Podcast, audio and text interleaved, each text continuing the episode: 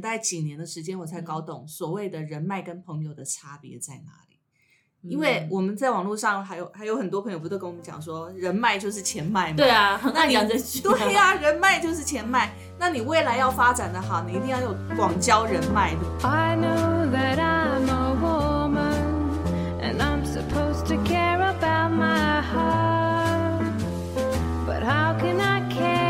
欢迎来到 Miss K 的神经说，我是 Carrie，我是小布。今天呢，我们要来讨论一个跟很多人都很有关系的，就是我们的人脉问题。什么叫做人脉？而且我觉得这个话题呀，应该要从很小的时候就开始听，对，就要开始学习。话说呢，前几天呢，我们跟就是家族旅游，然后我我们家车上呢就载着一个妹妹，多小多小的妹妹，不是不是十几岁的妹妹，但她大概大大学毕业，二十四岁左右，嗯。呃，实际年龄不详，但我能肯定，就是她刚大大学毕业，大概二十四岁左右。她问我一个问题，她说：“大嫂，我想问你一件事情哦，就是我真的在浪费时间吗？”我说：“你为什么会突然想问我这个问题？”她说：“呃，我最近跟我哪些朋友出去玩，嗯，然后呃，妈妈都说我在浪费时间交朋友。他说跟同学出去玩，他跟同学出去玩，然后他妈妈说他浪费时间。”他说浪费时间在这些人身上。啊哈哦，我们好像是正在讨论一个就是要交男朋友的这个话题这样子。嗯，然后他就说真的是在浪费时间吗？他就很严肃问我说：“你真的是在浪费时间？”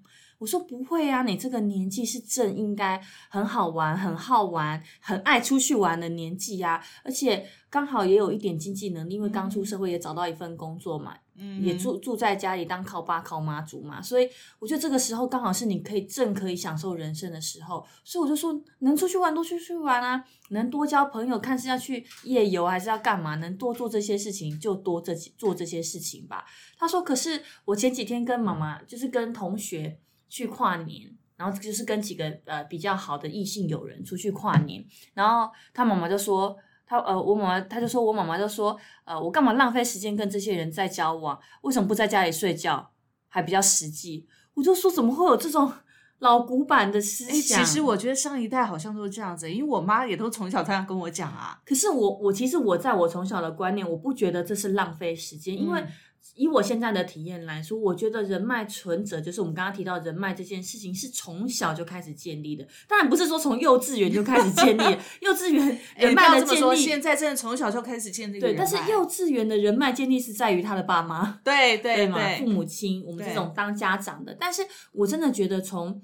呃，你这些学生时代交的朋友，他没有利益当头的时候，他不会互相利用你的时候，这时候交的朋友是真心的，而且这群朋友是会带着你会跟着你一辈子的。嗯嗯。那如果你真心待他，然后你们保持一个很好的关系，时常交易的话，这个你看，很多很多老头子不是都会参加大学同学会吗？那为什么要去阻止别人从小开始交朋友呢？所以我真的觉得很不可思议，所以我就很严肃的告诉他说。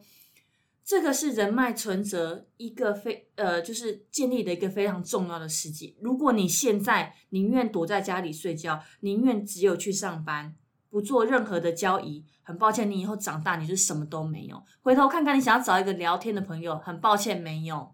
嗯哼，所以我就觉得你要，我就是告诉他，宇宙星辰告诉他，你要重视这个问题，而且你要拜托不要听妈妈的话，就是好好走出你自己的人生。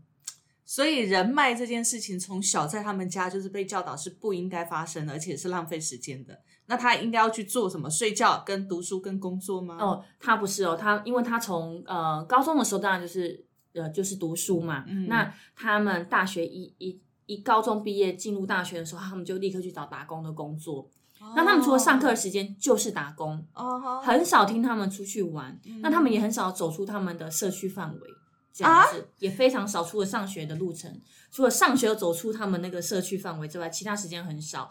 那我也很少听他们说要出去哪里玩，非常几乎非常少。所以只要家族要聚会，他们一定没有问题可以参加。这是我觉得不可思议的。以前全家一起吗？对，以前只要我说要加，就是我妈妈他们要聚会什么，抱歉你要看一下我的 schedule 是要调时间的，是非常难约到我的。但是我真的看到他们，只要跟他讲说走，我们出去玩，立刻马上可以约到人。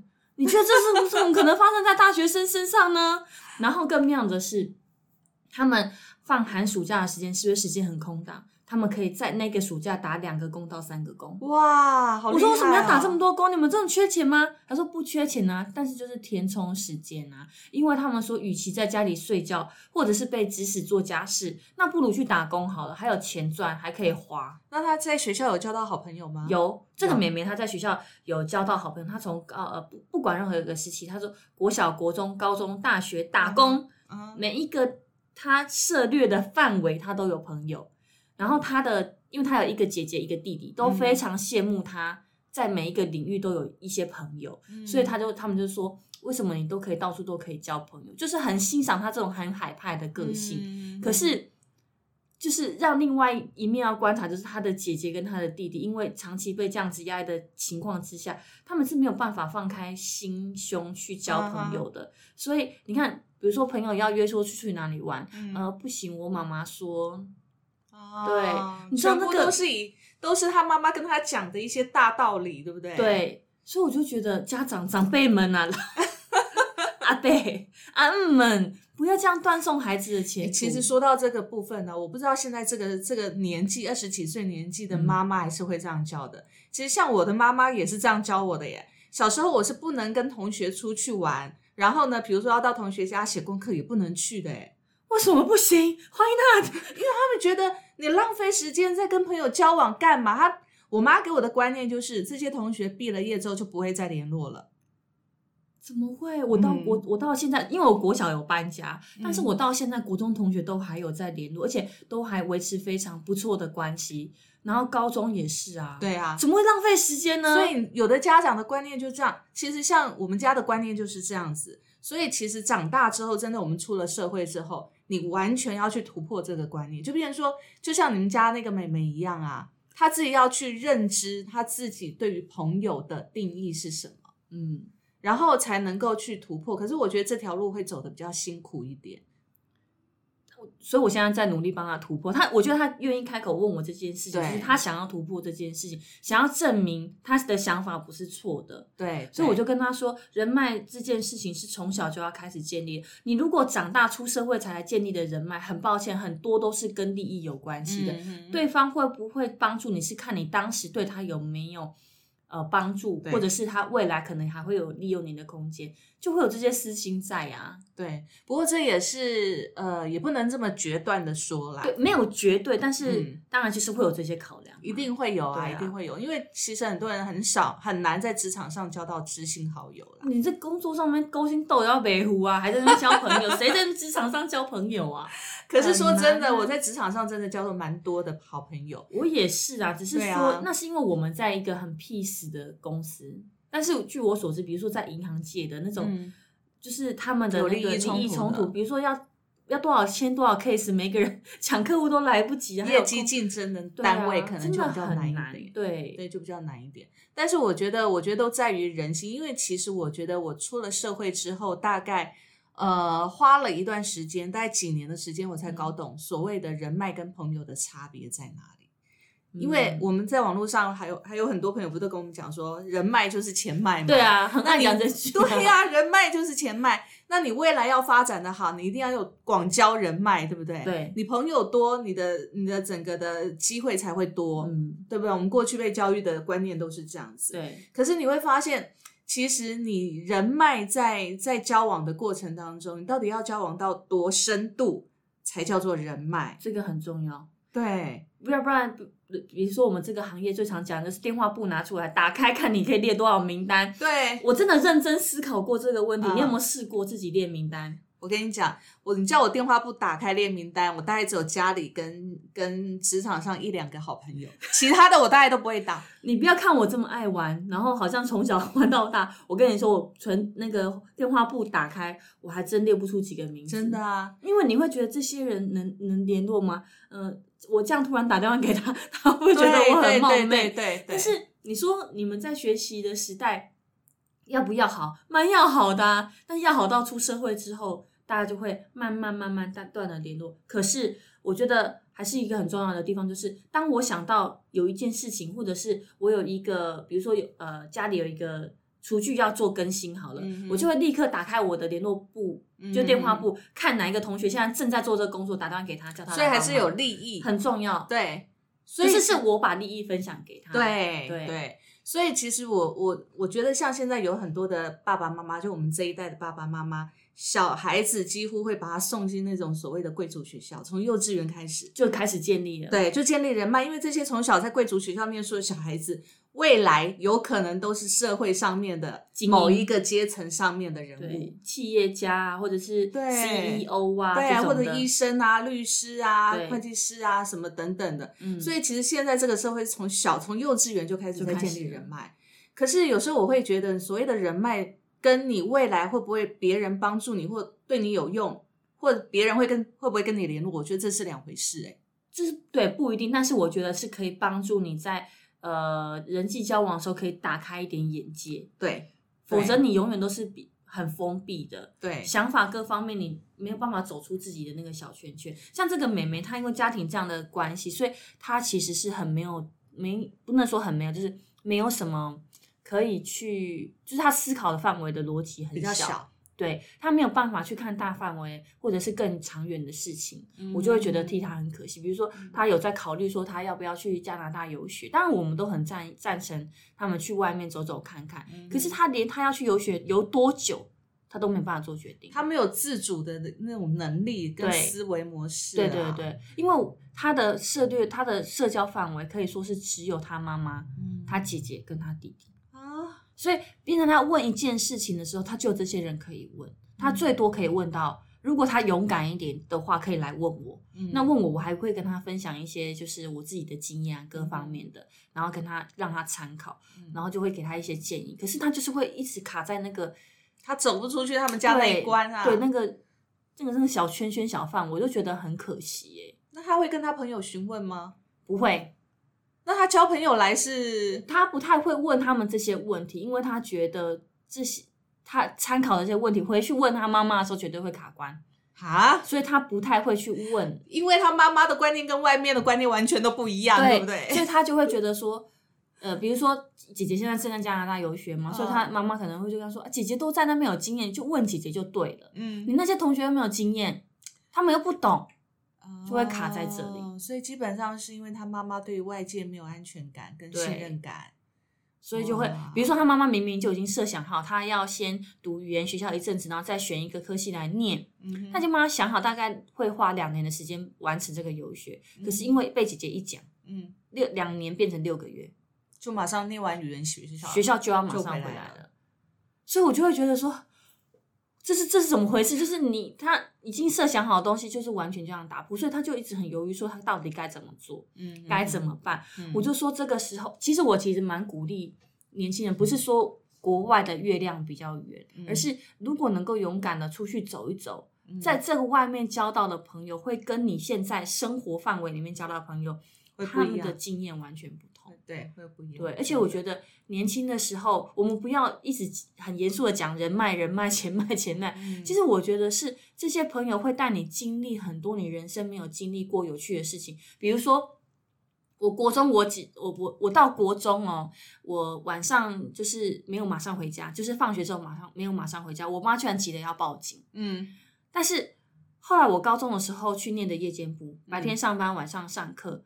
我体验人生第一次什么叫做夜游，我同学带我去的。你看一群，因为我们念的是商业学校，大部分都是女生居多，我们全班都是女生，七八个女生，一人骑台摩托车上猫空去，哇，这是一个很棒的人生的体验啊。那我在二专的时候，那时候也。不是年纪也不是很大，对啊，虽然对于现在小朋友觉得很普通，但是我们就会想说，哎，我们要去绿岛去玩，嗯，要出台湾这个地方去绿岛去玩，我们自己计划我们的行程，自己去接洽，呃，该找哪一个租车公司载我们，就是我们会去规划这些事情。所以，就是对人生，对我现在的工作来说，还是有一些帮助。因为我会知道说，去做旅行的时候，我们该在乎哪些环环节，然后该注意哪些事情，要找哪一些资源才是对的。所以，我觉得，如果你不多交一些朋友，这些经历你不会打开，你就以后要出去旅行，你就只能打电话订旅行社呢。真的，而且你还不知道要找哪一家旅行社，因为没有没有，可能找只能找大的旅行社，然后被当潘娜挖这样子。对。其实我觉得人脉这件事情，其实不只是钱脉啦，因为它会拓展我们的阅历嘛。对。那比如说拿我自己的经验来讲好了，像刚才我讲，从小我爸爸妈妈就告诉我，不用交朋友，不用跟同学太好，因为你出了社会，人家也不会帮你，就是这样的观念教导我们。可是出来社会之后，你发现并不是这回事的时候，你会觉得你慢慢要去累积你的那个，重新去重建你的这个观念。可是我觉得我很庆幸，是因为我来到了直销的这个行业，我在直销的这个行业看到了很多人，嗯，那事实上我看到的不只是人，还有人的故事，对。就很像你，你每一个人他的人生的所有的经历，你都看过了之后，你会发现哇，虽然你没有经过那么多事情，但是你看过了这么多人的故事之后，其实你的心理会成长。对对，我觉得这是真的。对，所以其实可能也跟你的行业有关系，嗯，然后也跟你自己想不想要去接触这些人群有关系。对，我就我觉得，如果你小时候，就像你，如果现在你在银行上班，嗯，你可以想象你的。我大概就每天上班下班之后就在家里看韩剧啊，就是腐女啊，人家说的鱼干女啊，对，就会变成那个样子。其实我觉得他们家的孩子几乎都有这样的倾向，就是呃，就是上班或者是上学，放假的时候就是睡觉，而且一睡还不是睡到就是九点十点，是睡到过中午才要起床。哇，那整个假日就没了。对我都是，我都常常念他们说，你们的生命都被你们睡掉，干嘛不出去玩？就是出去找朋友啊，他们出去玩去体验啊，所以我觉得在这个时候多交一点朋友，对于你自己，你刚刚讲的嘛，阅历，还有你对于你的那个人际关系的开放的程度，会比较容易接纳别人。对，还有还有一个，除了增加自己的人生阅历之外，还有就是说，当你碰到一件事情，不论你难过的时候，或者是伤心的时候，你再看看别人的故事，你会发现，哎，自己的事情似乎也没那么严重。对。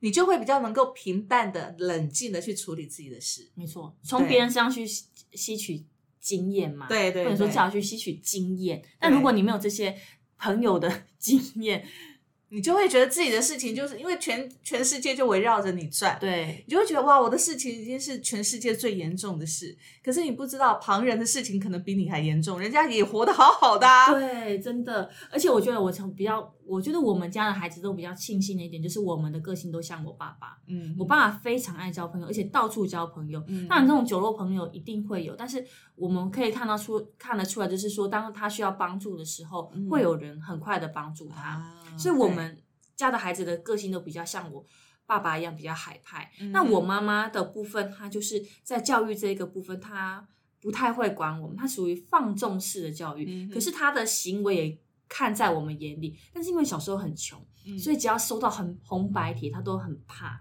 而且也穷到就是跟人家借钱借怕了。他也不太敢去什么所所谓的建议人脉啊，因为朋友借钱借借，他就。狼的 b o k 啊，这样子，所以他对于人际关系的建立，他也很微弱，而且不要说对外好了，连对自己的姐妹，我妈妈有七个、八个姐妹，嗯哼。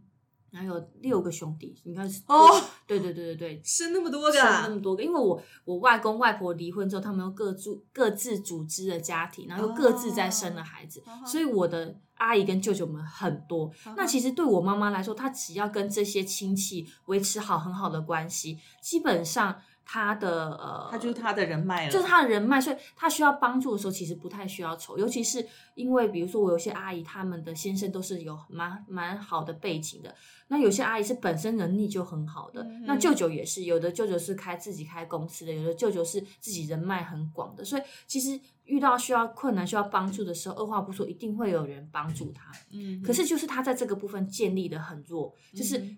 我刚刚说了，看到红白腿就会惊，穷到怕了，所以他都跟别人说：“你们这事情都不关我的事。”连跟自己的兄弟姐妹都这样讲哦，所以他就在这个部分的关系变得很很糟糕。嗯哼哼，在人际方面，在人际方面嘛，对对，就变得很糟糕，所以他就会呃，不要说交朋友了，就是他现在就是想要谈心，他就只能找他的妯娌。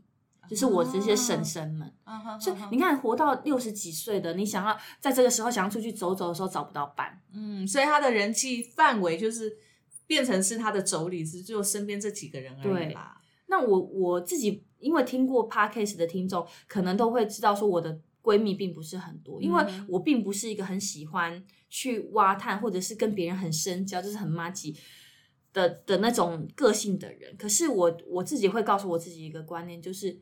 呃，不要跟别人打坏一个关系。嗯，就就算不想要深入，即便这个人跟你交恶，也不要，你也不要露出自己丑陋的那一面。我觉得这是我自己给我自己很大的一个束缚。所以，呃，当我在交朋友的时候，或者是认识职场的同事的时候，即便他们离职或者是怎么样，我们都还是维持一个良好的人际的互动。因为我觉得世界很小，怎么转都会。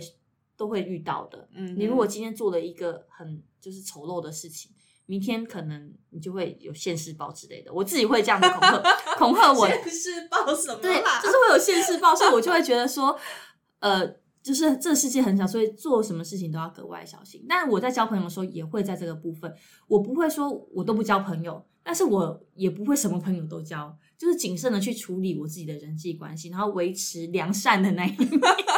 维持良善的那一面，可是会被别人看起来就是好像没有什么个性，嗯，所以别人想要跟你深交也会有一定一定的难度，会有点隔阂，对他会觉得有点隔阂。所以我从呃从进入职场开始，我跟我关系比较好的，通常都是年纪比我长的人，嗯，因为他们看的比较多，看的比较懂，所以他们很懂这种小朋友到底是脑袋在想什么。所以我觉得跟他们相处起来，我就比较愉快。可是反而跟同同样年龄的人，我就会很有压力。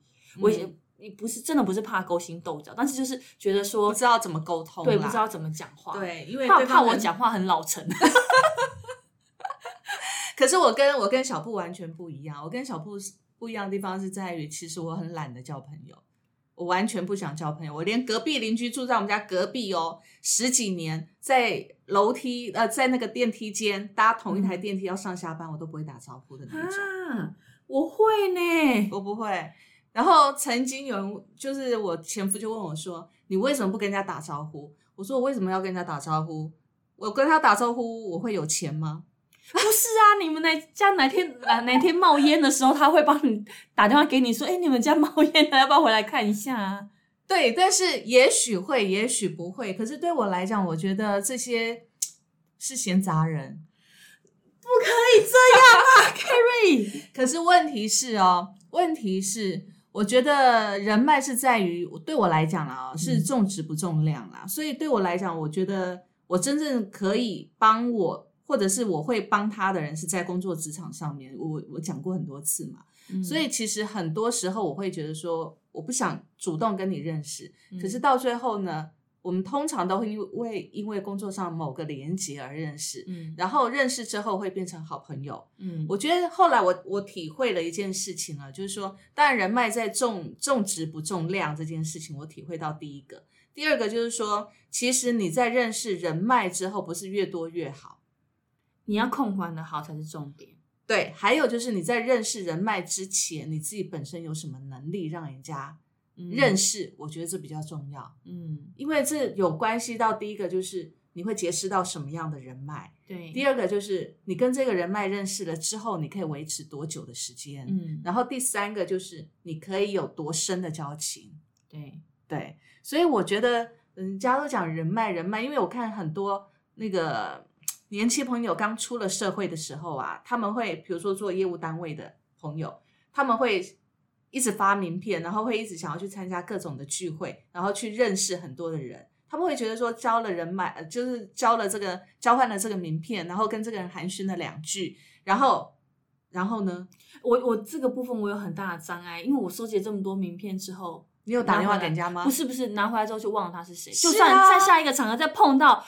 我真的没办法 回想他到底是谁耶！是啊，是啊，所以其实每个人手上都一叠名片，可是问题是这些名片的人到底在哪里？对。然后你有事发生的时候，你想要请求人家帮忙的时候，这些名片的人有办法帮助我们吗？对啊，对，就它只是一个电话号码。对对，所以其实刚开始的时候，其实我也苦恼于我可能不太会交朋友，嗯，然后可能只会在工作上面，可能就是做我自己的工作。那跟同事，我当然就会维持。很好的关系，可是如果同事呃不利于我，或者说一些一些比较不好的一些关系，我也是主动就把它切掉。我不会去跟他维持一定要很良善或者是和蔼可亲的那种交往模式，我也不会。我会，但是就会被人家说虚伪。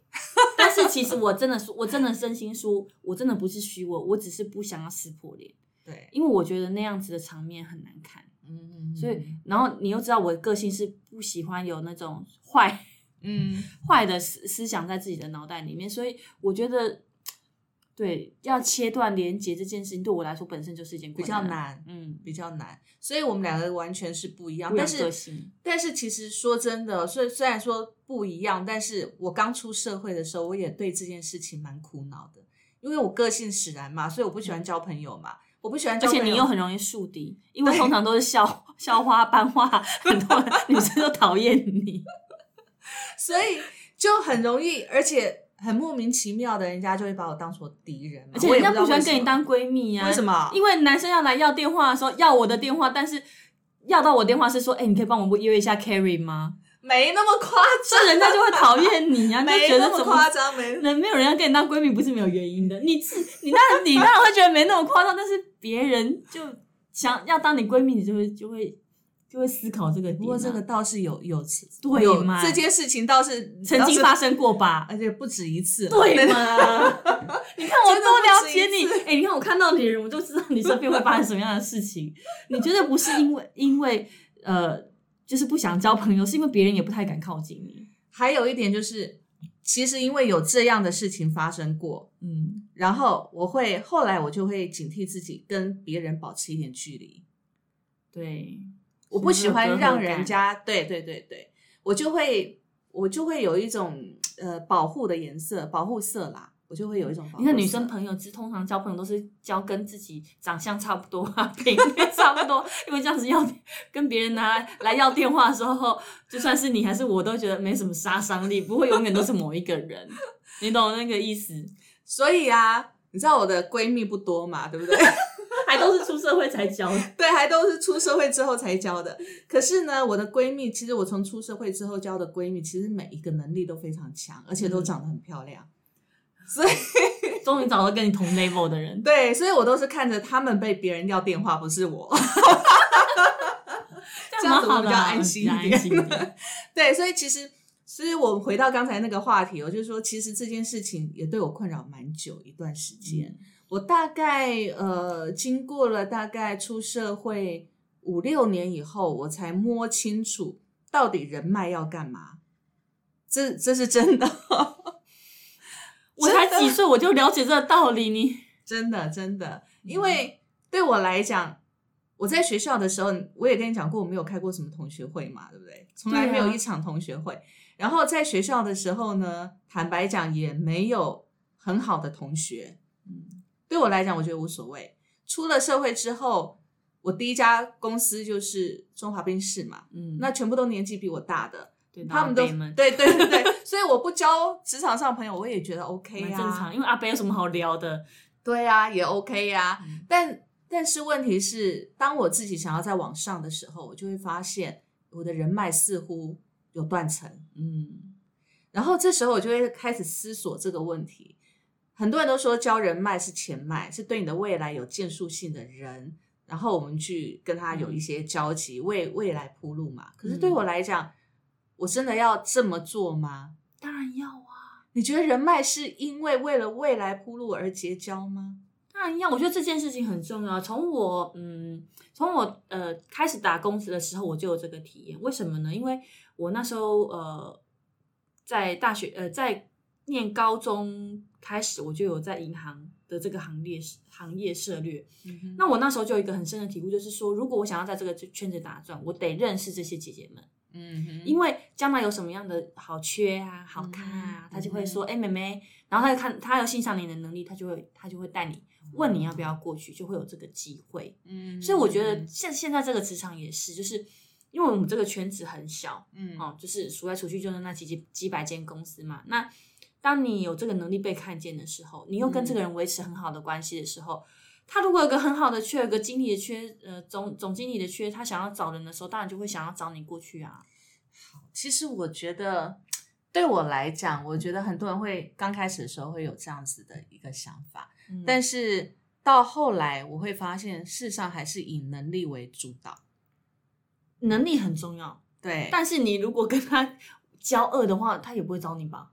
对，也不会啊。对啊。但是如果你表现很不好，平平不要说很不好了，很平庸的状态之下，也没有人会你对啊，也没有人会引荐呐。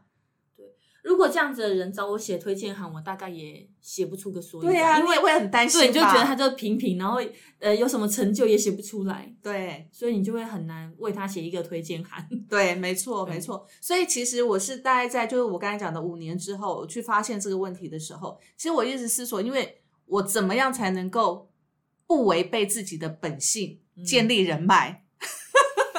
太难了，这很重要。就是等于说你在，比如说你现阶段有二十个朋友，你只能挑一个，对，维持好的关系的意思是这样。对对，而且挑那个精英中的精英。对。但是重点是必须他的他的磁场跟他的痛调是跟我合的，嗯，我这样才有办法维持长久关系啊。对啊，不然也是，如果你本本身就内心里面打从内心讨厌他。对，很难跟他维持很好的关系。很难啊，很难啊。所以其实你知道，很多年轻人出了社会之后，会被灌输一个，就是你要广交人脉这件事情，对你的未来才有帮助。可是，一段时间之后，会发现你做了很多无效社交的事情。我觉得长辈是想到的是这个部分。对，我觉得他们可能跳太快了吧。对啊，他们还没有这样的，就是这些小小朋友们还没有这样的经验。就是他怎么知道还不知道懂还不懂得去筛选朋友，你就阻断他做这件事情了。对对，干嘛要这样？对对，就是我觉得你要让他去学习，就像学校课业，他也是必须经过学习，你不能总不能把答案直接告诉他吧？对，需要经验过他才知道说哦，原来我未来要挑的朋友的对象应该是怎么样。他现在就开始选，因为他说他那天有有一就是他跟他的那个大学好朋友在聊天的时候，其中有一个就问他就问他说有一件事情我想要告诉你，你。但我知道你不想听，然后他就说什么事，他就说什么事情，我我如果真的太惊悚了，你不要告诉我。结果他就说，呃，对你来说非常的惊悚，就是我交了一个大我十四岁的男朋友。哇，对，然后我他就开始问我，就就问我的想法各方面，他就问我说，大嫂，你觉得大你几岁的男生你可以接受？哦，我觉得这个很好，因为他就会开始去探索这个问题，然后去了解说他将来交的男朋友的 range 他能到哪里，对对，然后他的。呃，她能够接受别人，我就其实我就跟她开了一个玩笑，说，我你 朋友跟她男朋友差了十四岁，也就是说，她六十岁的时候这样开始享受人生的时候，她老公已经住在老人院，要推出去晒太阳了呢。所以你的退休金都拿去支付他养老院的钱呢。我说，所以你要这样子吗？他说，我我不想。我说，对，所以交男朋友的时候，你就要小心谨慎选择他的年纪哦，因为你怎么知道他会？将来他是不是你的结婚对象？嗯虽然我好像讲的好像老生常谈，或者讲太多的，好像阿姨一样，但是 who knows？对啊，以后谁会知道发生什么事？不过很多事情都是他经历过之后才会知道，就像我们自己也一样嘛。对对啊，所以其实我们现在来讲讲什么叫做无效无无效社交这件事情哦，因为其实很多人都会进入到这个无效社交这个事。这个误区里面，但我们不能说，呃，所谓的社交到底什么样的社交是有效，什么样社交是无效的？我觉得有几个点大家可以抓一下，就是说，第一个就是，其实每一个人的社交的需求是不同的。嗯，像我自己本身的，我的我的社交需求就是，我不喜欢酒池肉林。嗯嗯，就是我不喜欢你约我去 pub，或者是呃那种就是呃太。太就是那种叫做那是什么？太纸醉金迷的那种环环境，糜烂的那种，太环糜烂的环境。你说要找我去哪里喝个酒，我我我无法。但是你说来找我来我家找我吃饭，我很欢迎啊哈。对，所以我或者是我们出去外面吃个饭，这样对，我觉得就是享受大自然啊，享受这个美好的下午茶，这个我都很 OK。但是如果你要带我去那种按摩摸的地方，谁要带你去按摩摸的地方？他不是按摩摸的地方吗？不是说我老城，是我真的体验过那样的环境，我真的不喜欢啊。对，所以你要很清楚知道你喜欢的是什么，不喜欢的是什么，嗯，你才能够杜绝掉你一些不喜欢的社交模式嘛。然后你交的朋友的 key 才会跟你对在一起。对，没错，没错。而且不要一味的去配合别人，比如说你的那群朋友就是很喜欢去 pub，那你觉得你好像没去，好像很很对不起人家，对不起人家，说一定要硬硬去配合。配合的结果就是搞得自己身疲力尽，对呀，所以何必呢？就是找一个自己舒喜欢的、舒适的交友的方式。对我觉得这一点非常非常重要，因为其实像很多人在交朋友的时候，他什么人都交，五湖四海，人家就哇你好厉害哦。可是问题是五湖四海的人，他可能本身个性是这样，我们可能模仿不来，对不对？而且你有没有办法驾驭？对对，我觉得没有办法驾驭。比如说我以前国中的时候有认识一个蛮好的朋友，他从国中就是角头的一个蛮厉害的角色，那是有是有一些势力的。可是我后来发现。就是慢慢慢慢断了联络，其实我觉得我是没有办法 control 他的状态的。他就算跟我分享说他今天被抓去关了，怎么样，我也没办法去去探望他。就是我对于这件事情是疑惑的。如果今天他跟人家搏斗或怎么样，你也没有办法帮他。我今天砍了几个人，哈，what？我就只能疑惑。但是，呃。我可能只能说，如果真的哪天想要干掉我 另外一半，你就可以借用他的力量。对，但是谁想要？就是，所以你的朋友能不能你扛住？我就我觉得，当然很多角头老大他是很讲义气嘛，所以你能够扛住这样的人脉，我觉得很好。但是小女我本身是没办法。我也是，我也是。所以其实我也有这样的朋友，但是我就觉得说。哇靠！那个他们的那个世界真的 不是不是我们的世界，不是我们的世界。就像顶楼的世界也不是我们的世界。对对，这个韩剧这个顶楼的世界也不是我们的世界。所以其实我们有些人，我们是保持友好的关系，但并不是深入交往的关系。对，所以其实每一个人的需求会不同，但是找到跟自己的一个呃磁场跟痛调合的，那才有办法维持长久关系。对对。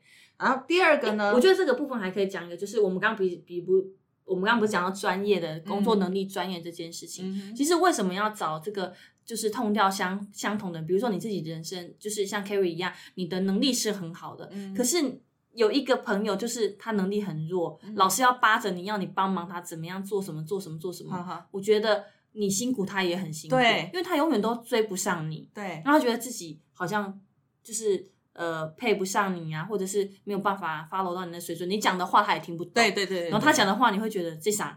对，这是啥？就没有办法交流啊。对，所以我觉得这个也是一个问题，这也是一个问题。但是通常这样的朋友，我会通常大概也不太会在我身边。嗯，因为其实我觉得到最后啊，朋友会变成是你会在一起，会交流很多事情，你慢慢的大家会互相成长。对，不会永远一方不成长，你在成长，那这样完全没有办法变成朋友，就像夫妻情人一样啊，一定要同步走嘛，一方成长，一方也要成长，所以是互相的，没错。OK，好，然后呢，我们再来看呢，无效社交的第二个呢，其实你也要分清楚每一个人能够维持的关系是不同的。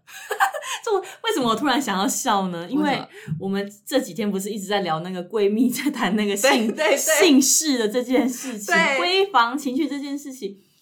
我其实我跟 Kerry 让各位听众听听看，就是我跟 Kerry 有很大的差别，就是我跟我的闺蜜不会聊性生活，我跟我的闺蜜会聊性生活。我，我真的，我不是，所以我就语塞了，就难以启齿了，就是。我们会有拿捏那个分寸，不是因为我的宗教信仰的关系，而是我们本身就很难开口去讲说，哎，你跟你男朋友做起来多持久，或者是，可是为什么你在办公室里面你就可以问沟通他们？那个是开玩笑打屁的，那个不是认真的。但是面对你的闺蜜就没有办法认真的啊。天哪！如果她能跟我说她老男朋友或者是老公只有火柴大小，我就会跟她说：“ 哎呀，人生这样子怎么会精彩？给脆脆，那万一人家其实生活幸福很美满怎么办？”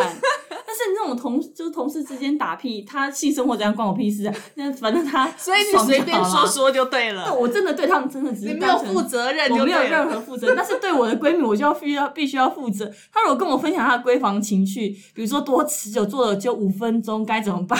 我就会认真的跟他分析说，要怎么样可以让这个关系变得长久啊？就变成一件认真。可是问题是你的闺蜜都不会跟你分享这件事。对，这就是可惜的地方。就是我们很。我们什么都能聊，工作上的事情啊，家庭的事情啊，然后骂咒骂，不能说咒骂，就是叨念爸爸妈妈的事情，小孩的狗屁叨叨事情都会。可是唯独性生活这件事情，我们从来不涉猎。这是一件很奇怪，因为昨天小布跟我讲这件事情的时候，我说哈，什么？你们闺蜜不谈这件事的吗？不谈。然后整个办公室里面，每个人说：“哈，什么？这叫闺蜜吗？”对，每个人都非常质疑你们这种闺蜜的关系。我跟我的闺蜜还有一个非常妙的地方，就是一般闺蜜是不是常常会一起出去夜宿啊，或者是出去对方家里住啊？我们很少有这样的机会。嗯，呃。要说是家管严，我们彼此的家庭都管得蛮严的。然后，因为我们以前念夜间部，其实也没什么机会，因为隔天就要上班了嘛，哪有像大学生一样那么轻松自在？所以我们很少有那种躺在一起的时间。嗯，我们终于有躺在一起的时间是什么？我们约好自己带小孩出来玩。哎，可是说到这一，你看都已经结婚生小孩才做这件事情呢。我觉得不一定哦，不一定哦，因为我的我我觉得我的，啊，你们打打电话就可以说，哎，你今天性生活 怎么样吗？可以啊，真的真的啊，因为其实我们 我们闺蜜之间是不会时常外宿或或者是一起出去玩的，或睡在一起，我们不会耶，我们没有像电视上那种闺蜜说哇好到。什么衣服睡衣 party 啊那种的？不会不会，我们不会。但是问题是我们一聊就是聊到很心理的事情，很很隐私的事。对，所以 所以其实我觉得你也不用苦恼，就像 你也不用去觉得自己的闺蜜的听众听不到看不到我的现在表情，他现在表情很苦恼，就是一脸疑惑。对，因为每一个人跟朋友交往的。不一样，面相会不一样，所以其实有时候选你舒服的方式交往就好了。对，这是这个，就像我们刚才讲的嘛，每一个人你要找到你你的那个模式，你的是对的，你才有办法交往长久啊。这一场 podcast 结束之后，我等一下立刻打电话给我闺蜜说，你到底每次多少分钟？没有人直接最喜欢去哪一个 motel？对，所以我觉得我们的就是人际关系的拿捏都还蛮妙的。对，因为每一个人，我觉得是取取取决于每一个人的个性不同啦。嗯，然后因为像我不喜欢那种很表面的那种谈话，对我来讲很浪费时间，你知道吗？所以其实因为我我本身不是很爱讲话。但是我一讲话，我就是要讲到那种很深入、很深入的那一种，我才会觉得哦，这一场讲话值得啊！我本身不爱讲话，我也不喜欢深入谈话。那我们的趴录 podcast 基本上是已经非常深入了，所以为什么会把小布找来录 podcast 就是这样，要慢慢的让他深入，挖要挖我里面东西。所以最有最有机会听到他深入内心的话，就是在 podcast。真的，我同很多话都还是我这些好闺蜜们听不到的。对，因为我觉得。呃，蛮妙的一点就是，我其实很珍惜这些闺蜜的一个原因，就是她们其实很了解我，话都只有点到为止。嗯，所以她们必须要让我，比如说有些让我很烦心的事情，她们看得出来我压力很大的时候，她们会想办法让我说出来。啊，嗯，所以这是我好闺蜜，这对，这是我很珍惜她们的原因，因为她们很知道我真的太顶了。对，那真的是好闺蜜，所以你不用怀疑。这样也是很 OK 的，这样也是 OK 的。好好好，好，我不会打电话给他们问他们性生活。好，来再来第三个，其实人家常在讲所谓的无效社交里面呢，其实很容易呃被一个为什么现在会强调无无效社交，是因为很多人都都把这个价值观建立在人脉的决定论这件事情。人脉的决定论呢，这件事情在近期被。被广泛的讨论是误人子弟的一种论派，怎么说？怎么说？其实像我们刚才讲的，人脉决定了你的钱脉，人脉决定了你的世界，所以很多人会追求我认识谁啊，太励志当头了。对，励志，对方也会感受到你是在利用他，这就是症结点了。当对方感受到你的目的性太强的时候，往往你这一段人脉就失败。嗯。所以你的目的关系也就建立不了，所以很多人就会像无头苍蝇一样。嗯，我曾经在我之前做那个街头默开的时候，我曾经有一段很印象深刻的状态，就是我在这一头，我跟我的那个就是那个经过的那个人群介绍我的产品的时候，我身边有另外一个不知道哪一家的那个业务。拼命的，一直像陀螺一样拼命的，麻烦你，这是我的名片，谢谢你。麻烦你，这是我的名片，谢谢你。这是我的名片，谢谢你。哇，我大概讲一个客人，他可以发一百张名片。为什么要浪费时间在那边撒名片呢？别人也拿到就丢掉啦。对，就跟拿到广告 DM 是一样的道理啊。所以呢，我在那边谈一个客人成交了，他交了一百张的名片，没有成交一个。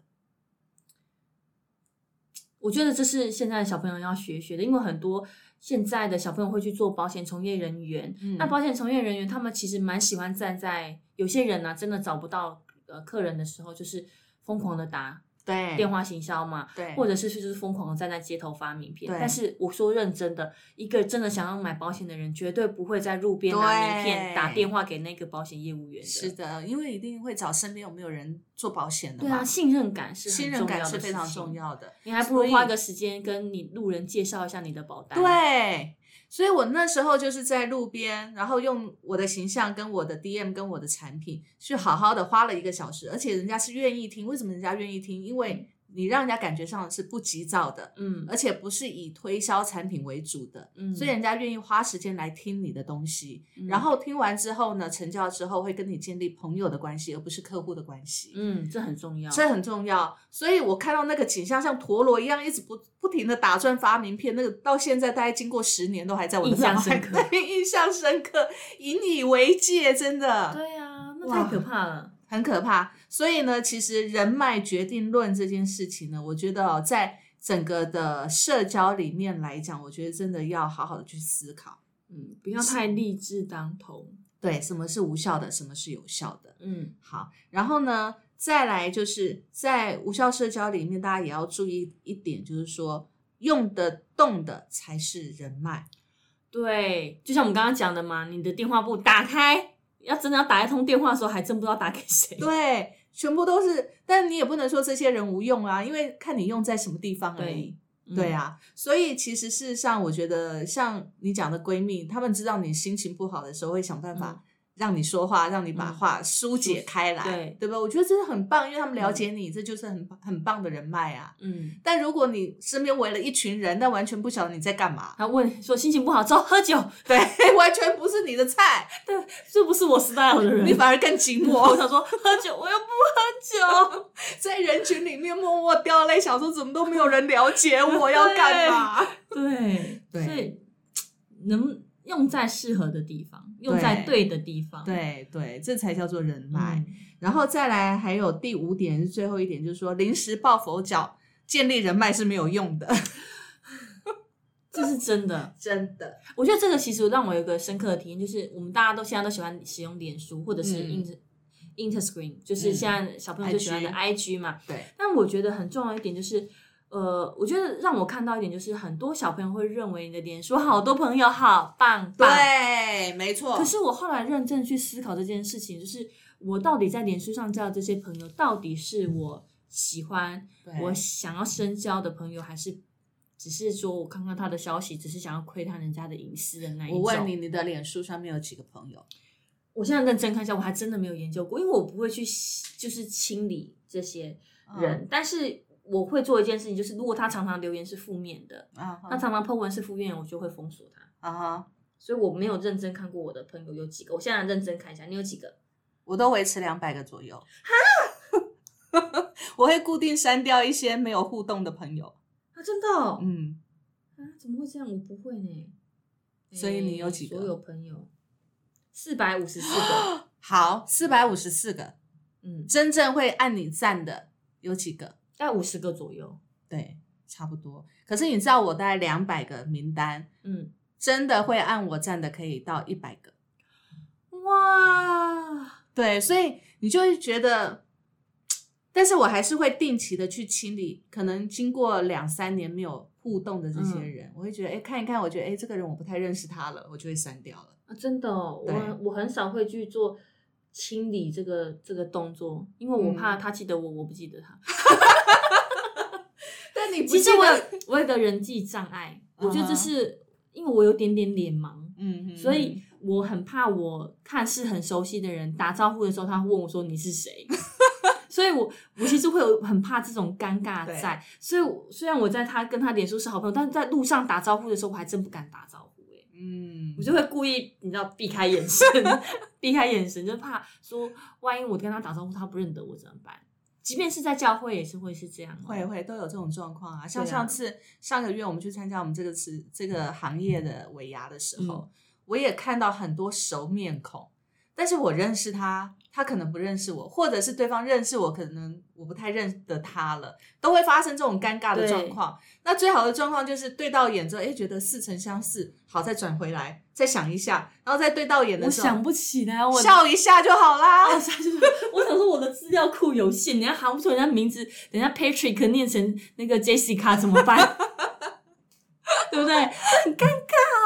对啦，所以。其实对我来讲，我会觉得对，这也是一个状况，因为我也是脸盲症的人，所以我也不是不记得人家的脸，除非常看到，对我才会记得。所以就会有一种喊不出来名。你看我连国中同学能够记得名字都没几个哎，高中同学也是啊，对，就会有这种障碍，会有这种。但是我现在会练习一件事情，就是这是我在练习我要把人脉这件事情理好的一个很重要的一个，我觉得是一个突破，就是我们通常在脸书都是按赞，对。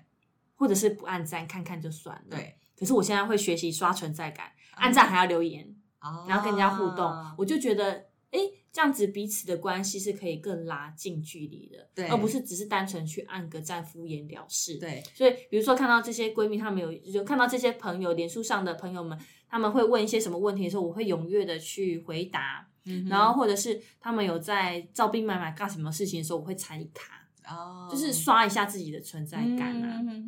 我比较不会做这件事啦，我顶多就是按赞而已。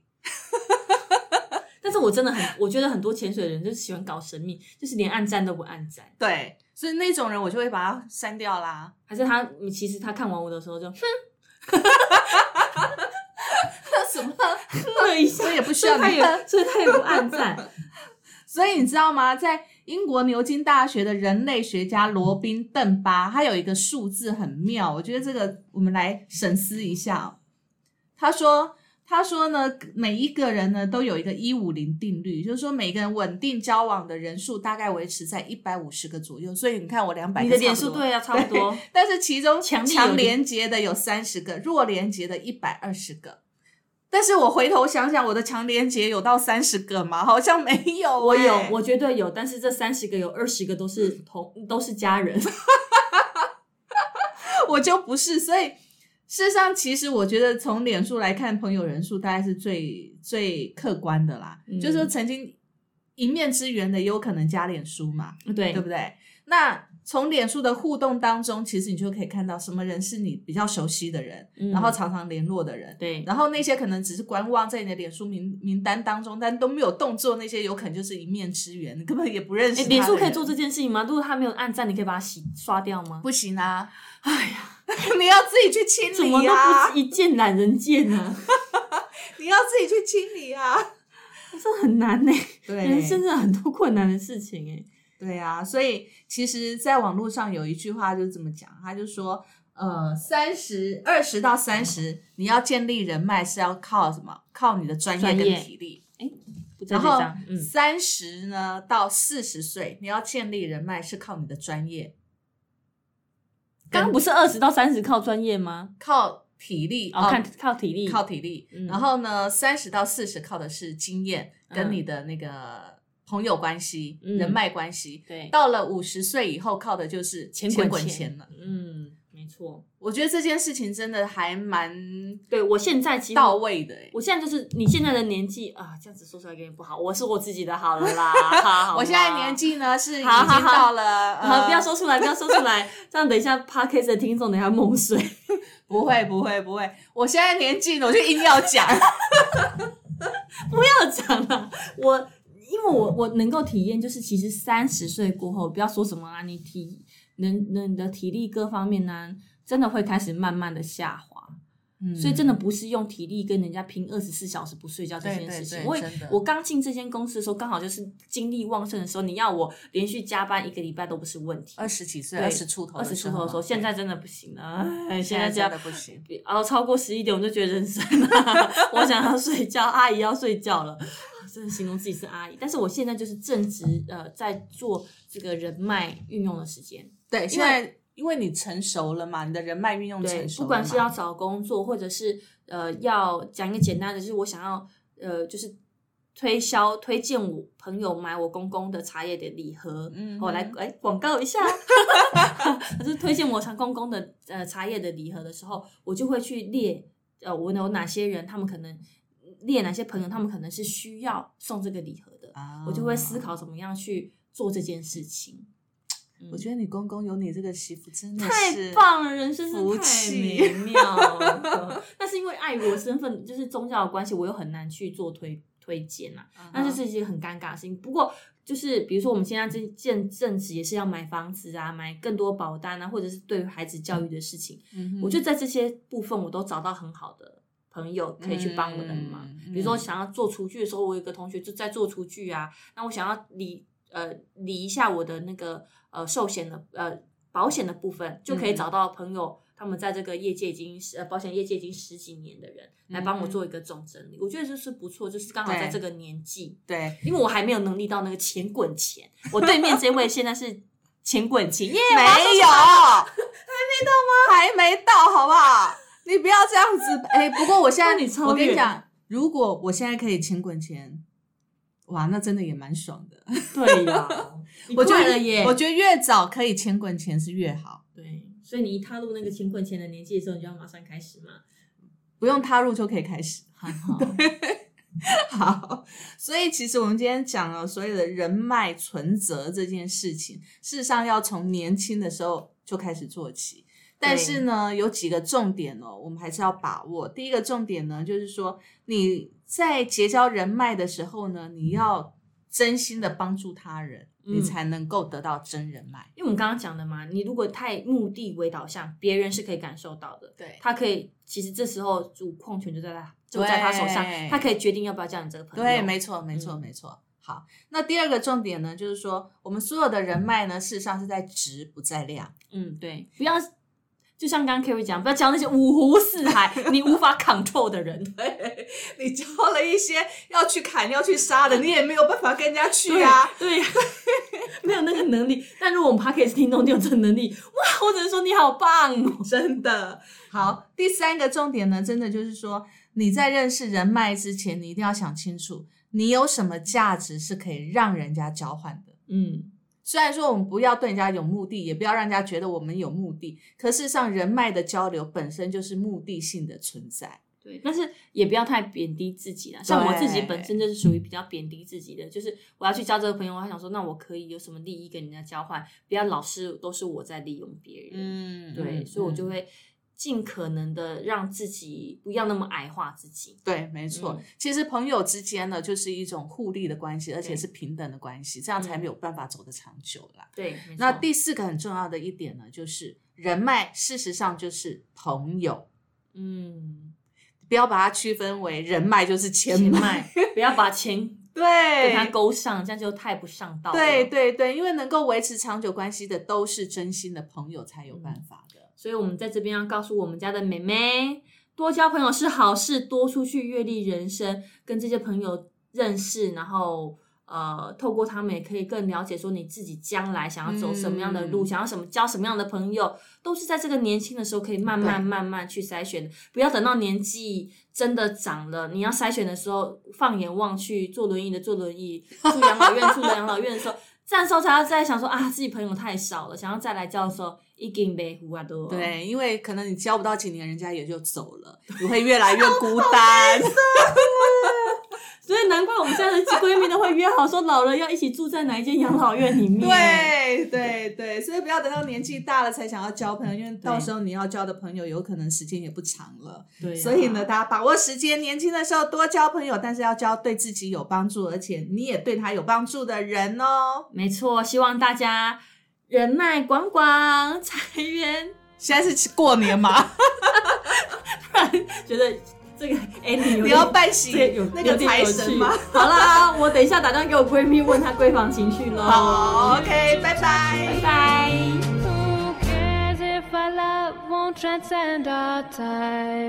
拜。